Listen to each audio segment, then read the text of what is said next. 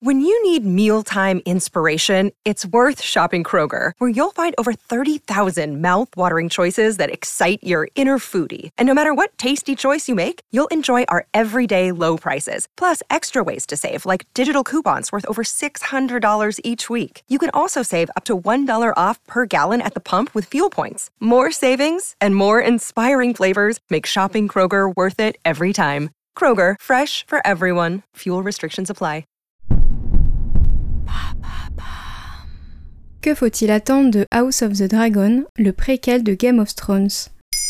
Merci d'avoir posé la question. Si les fans de George R. R. Martin attendent toujours que l'auteur achève les ultimes tomes de sa série phare Game of Thrones, la saga a débuté en 96 et le dernier tome paru date de 2011, quand même, peut-être pourront-ils assouvir leur impatience en se plongeant dans la nouvelle série House of the Dragon. Le premier épisode est diffusé le 22 août 2022 en France sur MyCanal et OCS. Les neuf autres suivront au rythme d'un par semaine. Alors sortez vos épées et vos mouchoirs, car c'est reparti pour un voyage à Westeros, un univers au moins aussi impitoyable que celui de Dallas. C'est quoi l'origine House of the Dragon?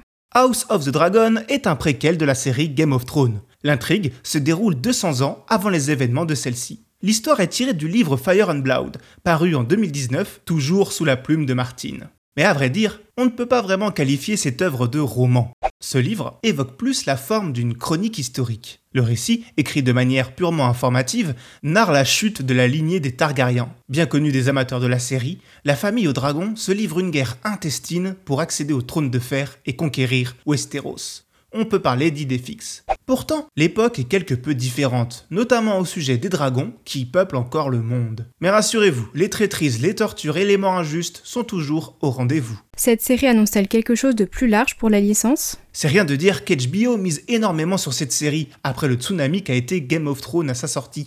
Si depuis beaucoup ont tenté de reproduire ce succès, peu y sont parvenus. Mais contrairement à l'époque, la concurrence cette année va être très rude, niveau fantasy épique. Rien que sur les plateformes de SVOD concurrentes, Disney Plus dévoile le 30 novembre sa série tirée du film Willow, mais surtout, Amazon Prime dégaine 10 jours après la sortie du premier épisode de House of the Dragon, Les Anneaux de Pouvoir, leur série tirée du Silmarillion, l'ambitieux préquel du Seigneur des Anneaux. Alors HBO a mis le paquet. Chaque épisode a obtenu un budget égal, voire supérieur, à ceux des plus coûteux de la série originelle Game of Thrones. Pour vous situer, les épisodes de la dernière saison tutoyaient les 15 millions de dollars. Pour House of the Dragon, on atteint carrément les 20. Alors pas de place à l'erreur. Beaucoup de scénaristes de Game of Thrones sont investis dans cette nouvelle série, et le compositeur emblématique, Ramin Djawadi, signe lui aussi son grand retour et HBO ne compte pas s'arrêter là pour étendre l'univers. Trois autres séries live sont d'ores et déjà en préparation. Leurs titres Le Serpent de Mer, 10 000 navires et A Knight of the Seven Kingdoms. Mais ils ont aussi en projet des séries d'animation, dont l'une s'intitule The Golden Empire. À l'auteur Martin de veiller à la cohérence de toutes ces séries. Alors en attendant le prochain volume de la saga mère, intitulé The Wine of Winter, vous pourrez donc être réchauffé par le souffle ardent de la Maison des Dragons. D'ailleurs, l'auteur a également annoncé travailler sur le second volume de Fire and Blood. Maintenant, vous savez, un épisode écrit et réalisé par Jonathan Oppard. Ce podcast est disponible sur toutes les plateformes audio.